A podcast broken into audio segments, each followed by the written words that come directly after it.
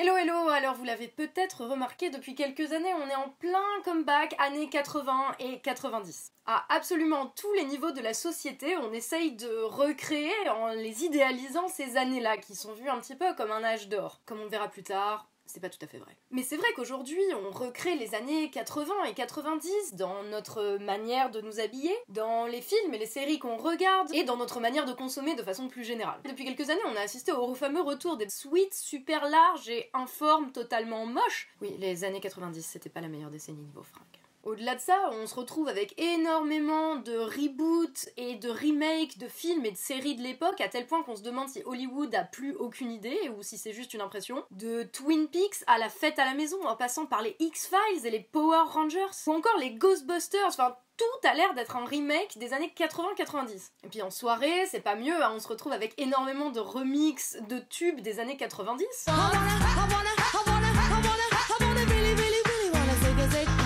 Comme si musicalement c'était la meilleure des décennies Non. Et même dans nos objets du quotidien, alors que dans les années 80 et 90, ils élaboraient des trucs de ouf du futur, qui ressemblent pas du tout au futur du coup, puisque le futur des années 80 c'est maintenant. Et nous, on a des objets vraiment du futur qu'on recrée pour qu'ils ressemblent à des trucs du passé, genre les téléphones vintage ou quand on achète une fausse platine vinyle pour jouer des MP3 dessus. Ceci dit, le marché du vinyle est vraiment en explosion. Ça aussi, c'est un espèce de comeback des années 80, on sait pas pourquoi. Il y a aussi Friends ou encore les groupes de hard rock des années 80 qui sont à la mode. Et je ne mentionnerai même pas toutes les listes BuzzFeed, Topito qui parlent juste de la nostalgie d'avoir été enfant ou jeune dans les années 80 et 90. Ah oui, puis le hit toy de ce Noël, c'est le Tamagotchi. Ce truc qui a rendu tous les parents et les profs des années 90 complètement cinglés, et tous les gosses frustrés de pas pouvoir s'occuper de leur petit animal qui finissait noyé sous une pile de caca avant même de pouvoir devenir un vrai animal Tamagotchi. Ouais, c'est ça les Tamagotchi. Et puis on est tellement dans la nostalgie que maintenant on fait quasi du méta de nostalgie. La série Stranger Things par exemple, elle est géniale, mais c'est aussi totalement ça. Quand tu vois toutes les références aux trucs des années 80, la période à laquelle la série se passe, juste hallucinant. Ça va de E.T. aux Goonies en passant par la couverture des livres de Stephen King qui étaient publiés aux États-Unis dans les années 80, les jeux de rôle auxquels nos parents, grands frères et sœurs, je sais pas trop, jouaient à l'époque comme Donjons et Dragons. Oui, je sais, il y a encore des gens qui y jouent maintenant. Ah putain, et j'ai failli oublier Star Wars. Je pourrais continuer la liste jusqu'à demain matin, mais bref, t'as capté, les années 80 et 90 ont l'air de beaucoup, beaucoup, beaucoup nous manquer. Alors la question c'est pourquoi est-ce qu'on serait tellement à court d'idées pour l'avenir qu'on se réfugierait un peu dans le passé? Alors la première question à se poser c'est déjà qui fait et qui se complaît entre guillemets dans ce revival? Évidemment et en premier lieu ceux qui l'ont vécu et qui approchent aujourd'hui de la trentaine. Bon, moi je suis un peu dans la tranche d'âge limite, c'est-à-dire que les années 90, je m'en rappelle un petit peu, mais pas tant que ça, parce que j'avais quand même que 10 ans en 1998 mais je fais partie de ces gens qui ont été forgés quelque part par les années 90. Donc je m'inclus dans euh, les gens qui ont vécu ces décennies-là et qui peut-être aiment bien se complaire un peu dans la nostalgie qui a cours en ce moment. Après, il n'y a pas que cette génération qui a vécu et grandi dans les années 80 et 90, il y a aussi ceux qui étaient pas nés ou qui sont juste trop petits pour s'en rappeler. Parce que tu vois, dans les magasins et dans toutes nos manières de consommer, etc., en fait, les trucs rétro, les trucs vintage, les trucs style années 80, style années 90, la tendance hipster, tout ça, c'est des modes qui ont été appropriés par une génération qui n'a pas vécu et qui n'a pas connu ces années-là non plus. Donc qu'est-ce qui fait que cette génération-là est aussi attirée par ces décennies? Alors je vais faire rentrer Captain Obvious ici, hein, mais il faut, euh, c'est que aujourd'hui, toute cette culture-là, elle est accessible.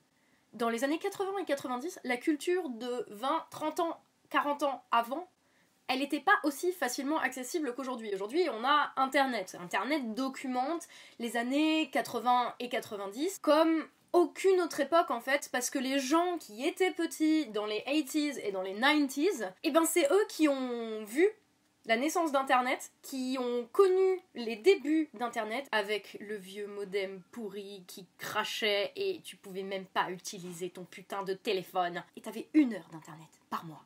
Une heure. Bref, c'est normal que cette génération-là ait en tout cas influencé énormément ce qu'est Internet aujourd'hui et donc la culture qu'on retrouve sur Internet aujourd'hui. Logique. Mais du coup, cette génération qui a aussi connu le monde bah, sans Internet a peut-être un petit peu la nostalgie. La nostalgie d'un monde où on était peut-être protégé, où on n'était pas en permanence connecté. Une heure d'Internet par mois. On n'était pas en permanence connecté aux horreurs du monde entier en un quart de seconde via notre smartphone. Hein, si tu voulais savoir ce qui se passait dans le monde, grosso modo, fallait allumer ta télé à 20h tous les jours et c'est tout. Donc, rappel d'une époque où on n'avait pas trop de soucis sur l'état du monde en général en tête, plus le fait qu'on n'avait pas de responsabilité, parce que globalement, quand t'es petit, des responsabilités, t'en as pas trop, normalement, dans une société normale. Du coup, les années 80 et 90 rappellent un petit peu une enfance. Une enfance, bah, pour ceux qui l'ont vécu, hein, logique, et qui ont vécu les tournants de Autotune en 1998 avec le single Believe de Cher. dont tout le monde s'est moqué. Maintenant, on utilise Autotune partout. Le tournant de l'Internet, bien sûr. France Explorer, l'Internet de l'homme libre. Et puis le tournant géopolitique global qu'ont été les attentats du 11 septembre et qu'on a tous flippé notre race en regardant à la télé en direct. Et puis après, hein, les guerres qui ont suivi, les excuses bidons pour aller faire la guerre de la part des États-Unis, enfin tout un tas de trucs un peu dégueulasses. Et quelque part après tout ça, ben, le monde a plus jamais été le même. Et les générations qui ont grandi dans les années 2000, qui ne se rappellent pas des années 90 ou 80 avant, voient peut-être un petit peu ça comme un âge d'or, parce que depuis le 11 septembre 2001, grosso modo, il faut bien le dire, c'est un peu la merde. Vers l'an 2000, notre civilisation, le monde entier est entré dans un nouveau millénaire. dans une société où c'est le chaos permanent dont on ne peut absolument pas s'échapper et où se déconnecter de ce qui se passe autour de nous est devenu un luxe. Alors c'est normal que ceux qui se rappellent de l'époque d'avant voient ça comme un âge d'or et que ceux qui ne s'en rappellent pas le fantasment aussi comme un âge d'or. Et du coup c'est normal qu'on veuille recréer les sensations et les sentiments de bien-être et d'innocence qu'on avait à cette époque-là, ou qu'on croit que les gens avaient à cette époque-là. Et si tu regardes l'origine du mot nostalgie, ça vient du grec nostos qui veut dire rentrer à la maison et euh, algos qui veut dire la douleur. Et les 80s et les 90s, c'est un peu ça. C'est la maison à laquelle on voudrait rentrer, mais que ça nous fait super super mal d'admettre bah, qu'on peut pas rentrer à la maison. Et c'est parce que c'est impossible à atteindre que c'est aussi attirant nous et que notre cerveau euh, imagine que c'était des décennies absolument fantastiques et fabuleuses avec que des trucs bien et des paillettes et des couleurs et des trucs en néon et des baskets moches. Et c'est pour ça que quand tu as la gueule de bois, il est tout à fait normal que tu restes dans ton lit toute la journée du dimanche à regarder des épisodes de Friends. Parce que ça rappelle une époque où tout était plus simple et le fait de rester allongé toute la journée du dimanche à revivre quelque chose que tu vivais à cette époque-là, et ben ça rassure. C'est super rassurant. Là où je veux en venir, c'est que on trouve un espèce de confort dans ce qui nous est familier. Et je dirais même surtout, surtout quand les choses vont mal, comme aujourd'hui. Soyons réalistes, aujourd'hui, c'est grave la merde.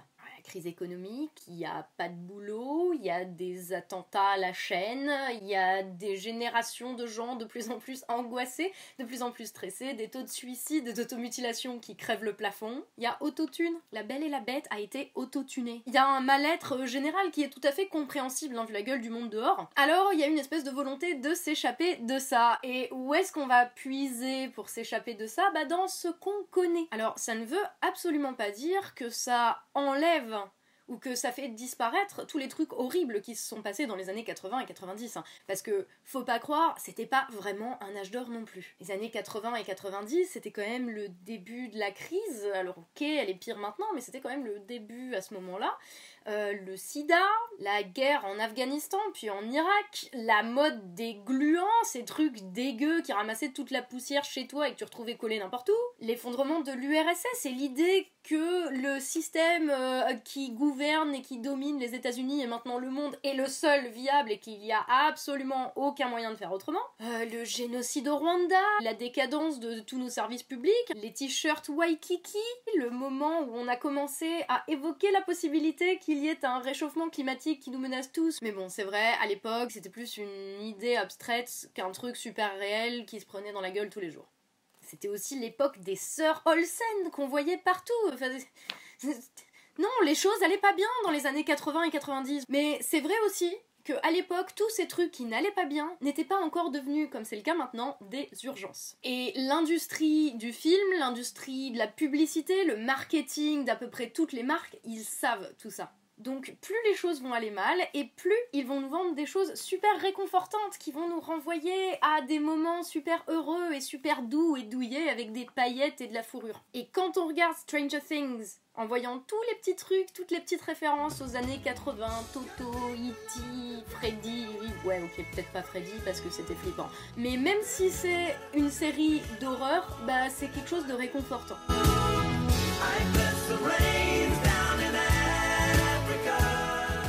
Ce qui est limite aujourd'hui de la folie nostalgique, en tout cas de la nostalgie généralisée, ça ne s'arrêtera que quand on n'aura plus peur de l'avenir, mais quand on aura de l'espoir dedans. Mais pour le moment, Nirvana, les Spice Girls et les Tamagotchi, bah, c'est un peu notre filet de sécurité psychologique. Parce que c'est la nostalgie qui fait ça. Et que même si cette époque-là n'était pas aussi rose qu'on peut se l'imaginer aujourd'hui, notre cerveau, en fait, il va se rappeler que les trucs positifs. Parce qu'aujourd'hui, ça va tellement mal qu'il va voir uniquement le positif dedans. Donc il va voir que dans les années 80-90, bah, il y avait moins de voitures, moins de pollution, moins de chômage, qu'il y avait euh, retour vers le futur et Star Wars et des objets construits pour durer et pas péter au bout de leurs 6 mois de garantie. Il y avait le top 50 et le Club Dorothée et Super Mario et les Simpsons à la télé tous les soirs. Donc, sachant ça, on peut choisir. On peut se complaire dans ce passé-là, regretter ce qui n'est plus, et globalement devenir les vieux cons qui disent c'était mieux avant euh, ce qu'on s'était promis de jamais devenir, même si en vrai on parle d'une époque de laquelle la plupart d'entre nous ne se rappellent pas. Ou on peut aussi prendre ce qui était bien dans le passé et s'en inspirer pour construire dès maintenant quelque chose qui pue un petit peu moins que le présent dans lequel on vit. Parce que le passé, comme l'alcool et comme tout le reste, c'est à consommer avec modération parce que ça peut nous donner une très bonne raison de nous enrouler dans une couverture avec un chocolat chaud et de regarder des dessins animés pendant une journée entière, chose qu'on ne pouvait pas faire à l'époque. Et ça peut nous donner une bonne raison de nous dire que les Backstreet Boys c'était pas si mal par rapport à ce qu'on a aujourd'hui. Si, c'était vraiment pourri. Mais il faut que le passé soit plus une source d'inspiration pour nous qu'une pilule pour nous faire oublier le présent. Les décennies d'avant l'an 2000 ont changé la culture, ont changé le monde pour toujours. C'est vrai, et c'est bien de le reconnaître et c'est bien de connaître cette culture-là pour savoir comment on en est arrivé au monde dans lequel on est aujourd'hui. Mais il faut aussi savoir qu'on ne peut pas retourner à cette époque. Et déjà, Dumbledore, au tournant de l'an 2000, nous avait bien prévenu. Ce n'est pas bon de se complaire dans les rêves, Harry, en oubliant de vivre. Donc voilà, il faut pas qu'on oublie à quoi doit ressembler le monde dans lequel on veut vivre maintenant. Histoire que dans quelques décennies, on puisse au moins se retourner et regarder l'époque actuelle en se disant que c'était vachement mieux avant. Bon, je vous laisse, je vais à un petit concert d'un groupe indépendant dans une cave. Si vous avez aimé cette vidéo ou que vous aimez les années 80 et 90, n'hésitez pas à la partager autour de vous surtout. Vous pouvez aussi soutenir mon travail via ma page Tipeee, les liens sont juste en dessous. Merci à tous ceux qui m'ont filé un, deux ou trois ou plein d'euros euh, pour m'aider à faire ce travail-ci maintenant. Je vous dis à la prochaine et surtout prenez bien soin de vous.